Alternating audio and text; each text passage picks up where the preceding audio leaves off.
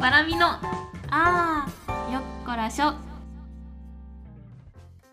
この番組はめんどいなやりたくないなって思ってる時の重たい腰をあーよっこらしょと上げるお手伝いをする番組です。聞いてくださる方の日々の生活に少しでも元気や笑顔を届けられたら嬉しいなと思っています。よかったらぜひお付き合いください。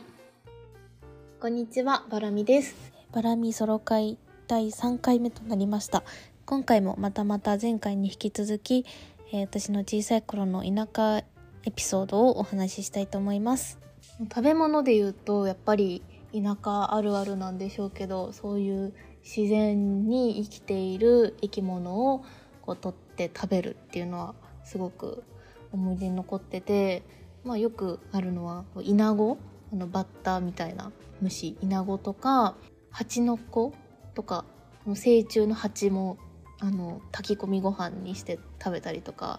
はすごく覚えてます。でもその中でもすごくあの印象に残ってるのが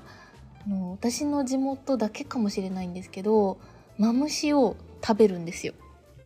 マムシって皆さんご存知ですか？あの、まあ、いわゆるヘビあの毒を持った毒ヘビなんですけどよくあのマムシ酒とかマムシ焼酎みたいな感じで薬みたいなあの体にいいお酒として飲んでる方がいると思うんですけど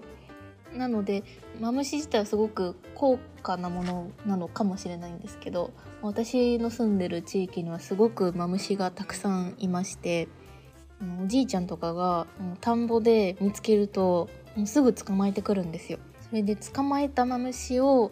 まず1ヶ月ぐらいそのマムシの体にの中に入ってるなんか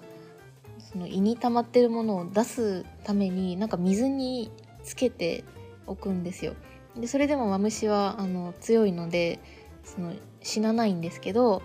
1ヶ月ぐらい水につけておくとそのマムシの中に入ってるものが排出されるらしくてでその排出されたマムシを、まあ、食べるなりあの焼酎につけるなりするんですよ。でこれはなんか昔からの言い伝えなのかはわからないんですけどなんか自分の体で悪い部分と同じマムシの臓器を食べるとその部分にすごく効くとか良くなるみたいな言い伝えが私の地元ではあるみたいで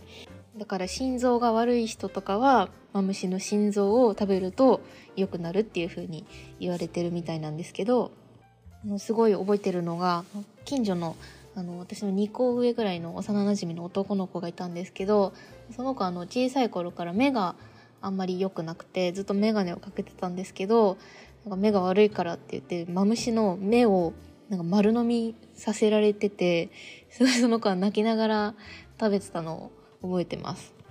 それで本当に目が良くなったのかと言われるとちょっと謎ですがこの前ちらっとその子をあの地元に帰った時に見かけた時はまだ眼鏡をかけておりました。